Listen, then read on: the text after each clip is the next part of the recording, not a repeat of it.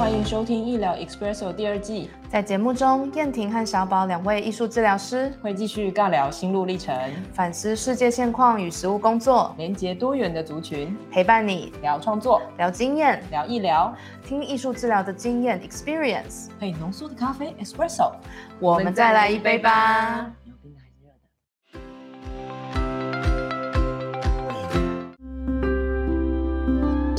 Hello，大家好，欢迎来到医疗 Expresso，我是燕婷，我是小宝。好，大家好，好好笑哦。好啦，就是最近有接到一些，就是呃，听众，嗯，就是一其实一直以来也都会有不同的人问我们，问我们，对，那嗯，就是会说，哎。燕婷，你是艺术治疗师，那你用艺术治疗工作的取向是什么？嗯，或是你比较偏好的是什么啊？原因是什么？对对对，会会问。那有一些人如果自己有去呃对艺术治疗本身就很有兴趣，然后就想要去呃研读啊、研讨啊，嗯，然后去年呢曾经出过了一本很厚像字典一样的书，叫做《艺术治疗取向大全》。我现在正在看着 它，对，所以所以其实，嗯，那 那一本内容真的是非常丰富的一本工具书。呃，它它大概会用各种心理学取向，然后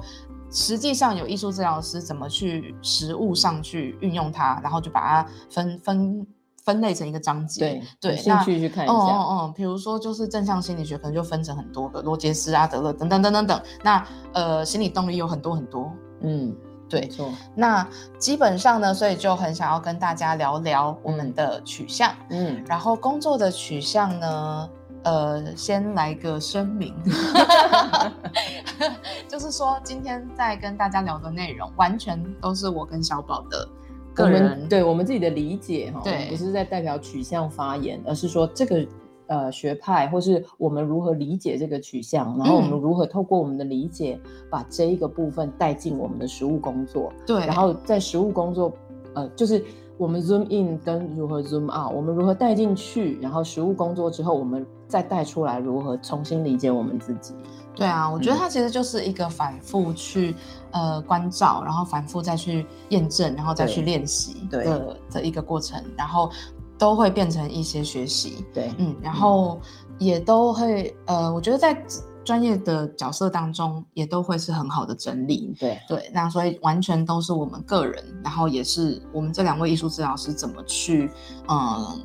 工作或是看待自己的一个方式，对，对，比较像是我们自己的专业认同。对，等下你们也可以听到说，呃，我跟燕婷的工作会有不太一样的工作形式，嗯，工作对象。所以我觉得也可以从不同的工作形态来看看我们自己是如何融合，或是如何理解这些学派或者取向，呃，对我们的影响，然后我们会怎么把它实施在工作里面？对啊，对啊，嗯，所以呃，希望还是用就是。一方面分享就是我们很喜欢的艺术治疗的一些呃理论，然后有一些是实物，就是让大家可以有一个转换或是平衡这样。嗯，那我先说说，呃，如果要用比较简短的文字。语言来回应的话，我觉得我自己的训练，呃，在英国是用心理动力的方式来训练的，那所以衍生出来会有一些心理动力相关的理论，像是客体关系，以及就是依附理论，以及就是分析心理学等等，嗯，那再来就是。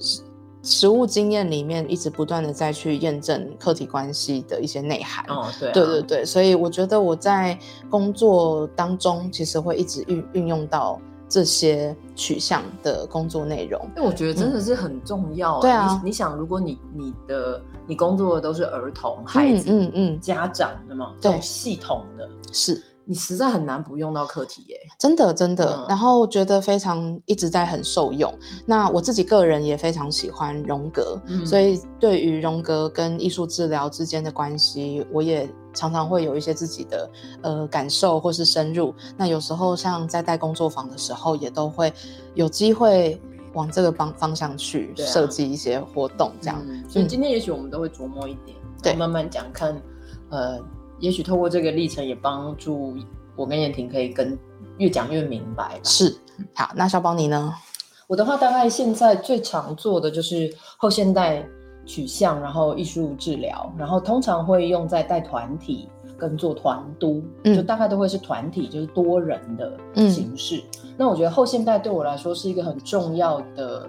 呃概念，因为它是一个非常开放，然后非常相信案主，然后非常相信呃彼此主体的力量。嗯，那但是在工作里面，比如说我的团督的对象，有的时候会是辅导老师，嗯，啊，会是大学生，然后会有不同的主题，但都会是在团体上面。嗯，后现代就会让我可以变得很开放、很邀请、非常好奇，主轴就会是邀请，嗯，好奇。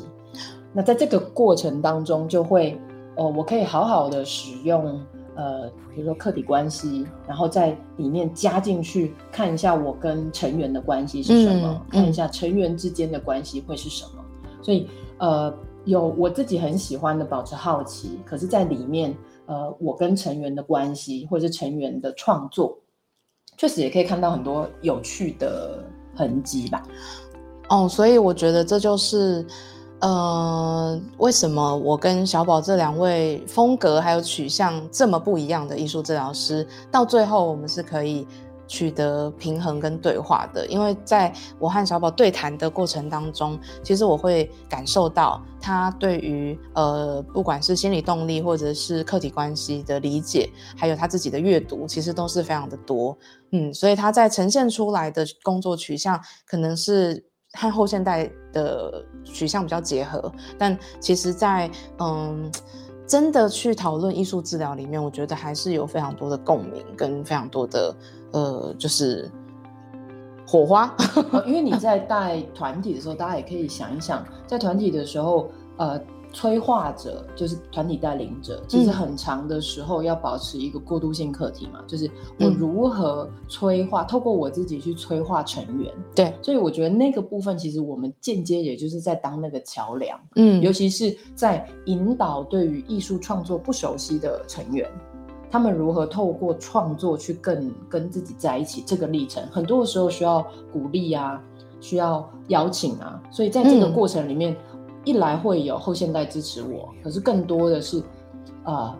我如何去担任好那个过渡课题，陪大家走过去探索的那个历程？我觉得那个历程很重要，因为我自己就是最好的工具。但是我要如何把我自己的理解化成一个邀请，去让成员更知道，他们可以在创作里面邀请自己进去创作。嗯，OK，感谢你说的非常清楚。嗯，那我我以为我们是后面才要多说一点实物经验，前面比较多是在讲说我们怎么理解。但是你这样讲，我觉得很棒。嗯，就是呃，如果说族群的话，当然我跟小宝就是蛮不一样的。那虽然我个别工作跟团体工作也都有，对，嗯，只是我觉得在。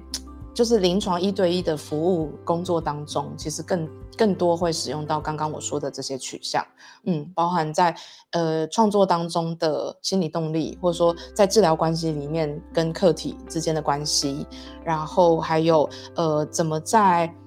现实与他的就是幻想，或者说他自己在游戏当中取得一个平衡，或者是说呃自由的来去，这个东西是在实务工作里很多很常见的。那因为现在呃我在那个安置机构工作，所以其实面对到很多安置的儿少，那这些孩子们就是儿童跟青少年，其实都是来自于一个呃失落的客体经验，嗯嗯，所以曾经是破碎。的依附关系，或者说他曾经就是在这个依附关系当中被狠狠的伤害过，那所以一直都在修复这个客体关系当中。嗯嗯，如果谈到客体关系，那我就先来讲，我觉得影响我很深的几个几个部分好了。好，嗯，就是嗯，比如说呃。克莱恩就是 Melanie Klein 这位，就是呃奶奶，对她她的理论其实影响了我非常多。嗯，我一直都觉得客体关系跟心理动力的文献或是理论都非常的难懂。哦，对啊，真的。然后在 在我跟小宝蕊这一集的时候，他就形容说这个很像是一个胶囊。嗯嗯，就是语言非常在胶囊里嘛，胶囊语言。对，胶囊语言，再再多多说一点，胶囊语言就是。呃，为什么我们常常觉得那么难读？因为它把很多的知识跟经验都浓缩在一颗胶囊里，所以你就会觉得很像是那种呃，你需要加水才能泡开喝的东西。对对，如果你真的硬要吞下去也是可以，可是就没有。你就在胃里消化，你没有感觉，就是非常酸涩啊，而且你就觉得难懂。对，大家读克莱因的时候不会有这种感觉吗？嗯嗯嗯。那我觉得这这也让我想到一个在英国求学的时候的经验，就是因为我在写我的硕士论文的时候，呃，运用到的是一个呃缺席的课题这样的一个概念。那那时候我就爬了非常非常多的文献关于缺席的这件事，但是后来就。越挖越深，然后就发现到说，哎，我们还是要回归到客体关系提出来的这些人，他们有非常多很厉害的论文。然后，呃，当时我还因为系统上在我们学校没有找到这篇文章，我还跑到了一个很古老的英国的图书馆，对，然后呃去寻找这一篇非常早期的期刊，好像是国际分，就是心理分析，呃，国际精神分析。呃，学会什么的，然后就出了一篇文章。这篇文章是一九七零年代的，然后是克莱恩写的，对。然后呃，我就必须要去把这篇文章列印出来，然后呃不不是列印，就是找出来，是很老旧的期刊，然后把它呃影印，然后带回去，然后研读。哇，你读克莱恩的原点呢？对原没有啊，它不算，就是印出来的，但是我觉得已经非常有历史感的文献了。然后呃，我觉得取得这个文献的过程已经够千山万水。然后回到家之后，殊不知难题才开始。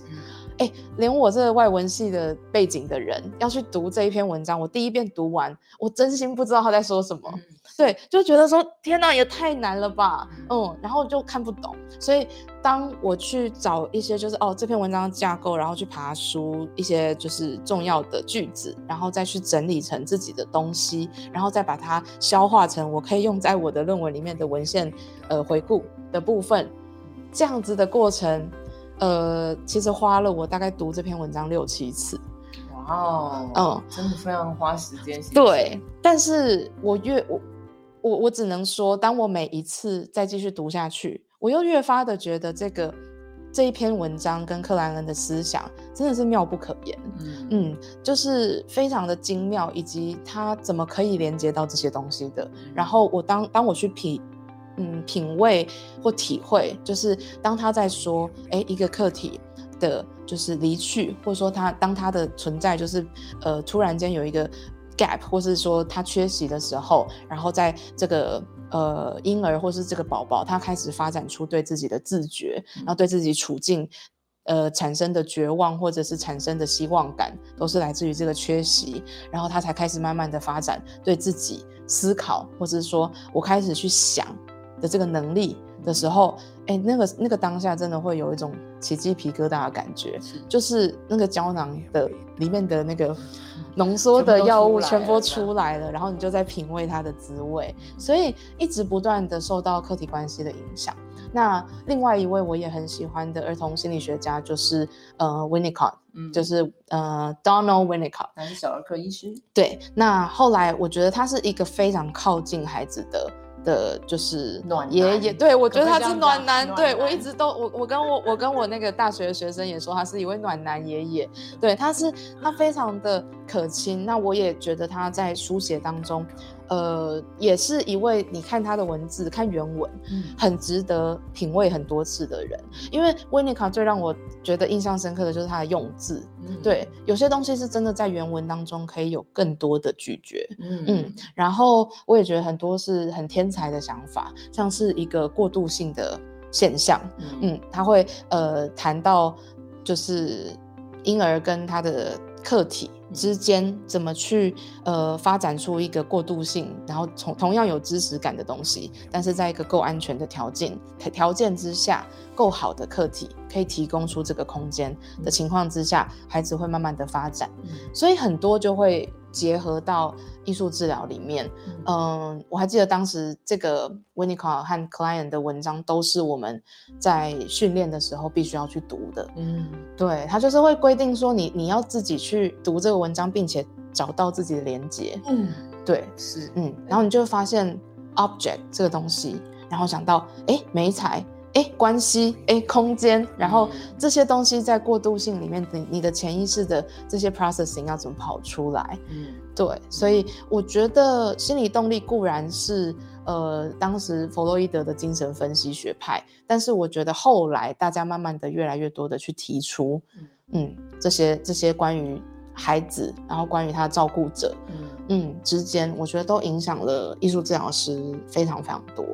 嗯，那我觉得从你这样的说法来说，我觉得你另外一个我觉得很有趣或者说很重要的点，就是我觉得你似乎穿透了那个语言的屏障。因为因为你可以去读英文嘛，大家知道对不对？就是如果你也是国际学生，对不对？我们两个都这样被折磨过嘛。嗯，是你你可以穿透那个语言去了解后面的东西，不然其实很多人读原点会有个困难，就是卡在那里。而且读翻译又觉得艰涩，就是对，就是不知道有没有哪哪里还是好像还是没有咀嚼的很咀嚼得动的，对对，有点难咀。嗯，那我觉得可以穿透语言，你看六七次，表示说时间这个容器还是很重要。当然，然后我们对自己的涵容很重要。嗯，然后再来我们一点一点的理解，其实就客体关系本身啊，真的，一点一点的理解也非常重要。然后你可以进去去感觉它。那另外一个带到的，我觉得语言这件事是一个层次，其实它也很像。我们一般素人理解美彩就是好难哦，我不会画，我不会用。对，可是如果我们一次一次去试，给自己时间，给自己空间，这一个美彩就会像语言一样带我们进入别的地方。嗯，等一下我们也会谈。它其实就是一个 relationship building 跟 meaning making。的过程，所以就是不断的去尝试保持接触，然后建立一个关系，然后去呃对某某一个东西，或是对某一个关系产生一种就是我跟他在对话的感觉。对，那慢慢的再加深加深。所以你说刚刚做那些后现代，我也觉得只是把就是客体关系这个很深的东西变得比较好执行，然后够浅白，然后能够让大家更加的易读易懂，然后比较现代化。对对对，我觉得可能可以这样说。对啊，那那所以我觉得在后现代的刚小宝说的这些态度，我会觉得说，哎，其实我很很在实务工作中一直都在 embody 这些事情，对，所以我就不会觉得它特地是一个要被拿出来讲的取向，但是大家需要透过它更能够了解。这些表面上可以做得到的事情哦，对，那因为我为什么还是会强调取向，最终还是我觉得是治疗是个人的选择啦。因为因为你可以有很多取向在你身体里，但同时如果你也是工作者，嗯，你可以想一想，是不是有些时候你自己依你自己的状况，某些取向在你跟这一个案主工作的时候，它就是会排在比较前面，会会会，对，所以就是这样，所以就是。你怎么理解什么东西？你会把它的，你会把那个 priority，你的排序会排在前面。嗯，所以对我来说，好奇就是排在最前面。嗯，然后后面我就会运用关系，刚刚说的课题的理论，或者是等一下要讲的荣格对我的感觉，嗯，给我带来的感觉是很不一样的。对啊，嗯，那所以直接讲就会是，我觉得课题是一个很很快可以进去，然后就像。刚刚燕婷说，它其实是一个胶囊的东西，它很多很多要慢慢散发，不然它太酸涩浓烈，很多，甚至不一定好咀嚼。虽然它是个很好的东西，哦，至少我的理解。但是荣格给我另外一种感觉，或者是写荣格的人，嗯，比如说我呃最近在看 Murray 的《荣格心灵地图》，再次的复习。那当然，我觉得今天可以提，大家也可以去看看啦，就是那个和和俊雄写的《当村上春树遇见荣格》。我觉得这一本书它非常易懂，哎，嗯，我觉得荣格给我另外一种感觉，就是荣格学派的治疗师在写的书啦，应该这样讲，呃，会给我一种思绪可以非常发散，那可是那个发散又让你觉得，哎，有很多重要的灵感在里面，嗯，所以他提到的东西的，他就不会像是那么酸涩，然后那么浓缩的东西，它就会变得很好懂，对，啊，比如说举例，你看他用村上春树的文学。嗯，来形容。对我来说，其实如何用文学进入故事、进入内心，对，那这个部分其实对我来说就是创作嘛。嗯，因为在我们呃怎么对自己好奇，然后我们怎么从创作里面，他就会提到一些我觉得很好玩的关键字，比如说从现实中解放啊，稍稍松绑啊，甚至可以他呃何俊雄说的是从故事、文字、文学对。引诱我们进去自己的心灵，嗯，那其实我觉得创作也是一模一样，真的，你就会觉得他他讲的东西很浅白，可是非常好懂，对，那好懂的时候，我们就容易一步一步再继续看下去啊。是，所以所以真的，我觉得每一个呃，为什么为什么我觉得，比如说像何俊雄写的东西，大家也可以去看看这一部，就会觉得有很多比喻是很好懂的。比如说故事里面就有很多隐藏的空间，嗯，那我我觉得创作也是嘛，是啊，隐藏的空间，然后我们如何透过。创作进入这个隐藏的空间，然后那个隐藏空间通常就是我们自己内在的事情，没错。然后他解解释了另外一个，我觉得更好玩，就是那个梦。对，我们在梦里面的时候遇到的所有事情，我们其实大概都不会去在那个当下问为什么。嗯嗯，我们就会觉得，哎，就是接受了嘛，对，就是感受了嘛。我们通常都是梦醒之后才在问自己为什么。嗯，我我觉得这个这个比喻跟印象很重要，是。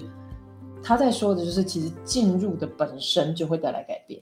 呀，进去梦，那所以再反过来，我们很好推的就是，当我们进去创作，是不是也是一样的部分？真的，对啊，嗯，所以我觉得至少何俊雄这本书，我自己再复习，会有一种感觉，就是有很多的灵感，就是飘飘在这些松松的发散性的思考里，可是它带来很多的领悟，嗯，对，那。太太棒了，我觉得那我也想分享我最近最近也读的一本书，嗯，它是对对对，它是 Nora Swan Foster 写的《荣格取向艺术治疗》，嗯，对，然后是去年才出的书，嗯，然后在这个这个当中，就是呃，他告诉我们如何用就是荣格的这些这些，不管是意象啦、象征啦，或者是在心灵地图里面的各种，就是呃，去在实物艺术治疗的实物工作里面。运用那我很同意，在刚刚小宝说的那个，就是好像荣格分析师或是荣格取向的艺术治疗师，能够接受更多的放，或者是模糊地带，或者是说，呃，这种很狂野的潜意识当中呈现出来的图像，好像都是能够被涵容、能够被接纳的。然后再加上，我觉得荣格的，呃，他本身的心理学就会让我知道，呃，本身他的心理学。的内涵让我觉得他其实是相信修复这件事的。哦，嗯，对，所以比起呃，就是其他的精神分析理论者，比如说弗洛伊德，可能就比较偏向悲观跟自我和原始本能。嗯嗯，但是我觉得，因为荣格他自己也有在创作，嗯对，所以作为一个创作者，他更能够从他自己的创作当中去体会，呃，潜意识当中的图像浮现出来之后，如何去。找到意识，然后采取一些行动的的的方法，所以我觉得他真的也是开创了一个，就是我们开始可以跟潜意识更多的工作的方式。然后，呃，我我我觉得有很多很多就是我喜欢荣格的地方，但是呃，提到一个概念叫做 active imagination，嗯，叫做积极想象。然后这个积极想象啊，就是。很有趣哦，他他怎么去拓展自己的积极想象，进入到创作？嗯，那其实基本上就是你要先把自我清空，然后让一些很疯狂的心智可以跑出来，所以它是一个放松但是专注的状态。嗯，那就是荣格说就是就是要去练习这个东西，那让潜意识的图像有机会可以跑出来。那他说。OK，我们欢迎出现的任何图像，放轻松，关注它的存在，但不要抓得太紧，也不要让它消失。嗯嗯，哦，好有趣哦，这个真的很像是很像是创作，所以它会赋予这些图像某种表达的方式，用游戏或玩耍的心态来表达。那你会从一个比较不知情，就是 unknown，就是 not knowing 的状态，然后慢慢的进入到创作的流里面，你你的内在。呃，潜意识当中的素材就可以被看待或处理。对，那就是在积极想象里面也会有一些重要的部分是需要去有意识的留白，然后这个留白当中，呃，允许这些图像被就是呈现出来，然后再去跟这些图像来工作。所以也一直不断的在我的实务工作中有运用。就当我在一个呃结构比较高的。情况之下，或是说在现在的实务工作里面，我被期待要结构比较高，那我会努力的去空出一个像这样的窗户，可以让大家拥有呃自发或是无结构，或者是说允许跟自己潜意识对话的这个这个空间，我会为为大家努力的空出这样的空间。那如果说能够去触碰到某些呃很重要的议题，或是很重要的图像，我会呃觉得那是心灵想要提供给我们的宝藏，嗯，就是可以再继续深入的工作下去。对对，那我也会让大家知道说，这个我们的潜意识其实是很喜欢承认一些事情的，但是他会用各种的机制来防卫我们真的看见。对啊，但是创作这件事就可以让它是。承载这些机制，而且又可以安全安全的出出现，对，所以那不管是破坏还是修复，其实都是足够安全的。对我真的非常喜欢。那嗯，读一段在这本书里面，就是嗯，Swan 写的，我觉得很有魅力的一段文字。那关于积极想象，好，那对于艺术治疗师而言，空白的页面具有潜力，可以容纳潜意识内容，这一点特别重要。有时候页面会保持空白很久很久，但是空白是一个复杂的地方，等待的地方，也或许是保护恐惧的地方。或许空白是这些全部加在一起。我们无法强迫空白表达它的讯息，但是呃，而是需要让它自己逐渐揭露。积极想象中也可能出现这种静默，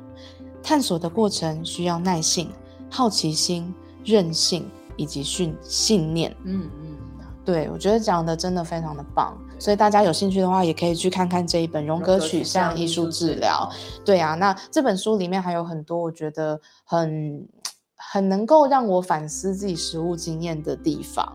那就是让大家可以知道说我们在。不管是读书或复习理论，然后去反思自己的取向，还有怎么去融会贯通，这些都是在我们的专业工作当中不断的持续发生。对啊，嗯嗯，对啊，真的很有趣，每次这样自己想书跟讨论。对啊，对啊，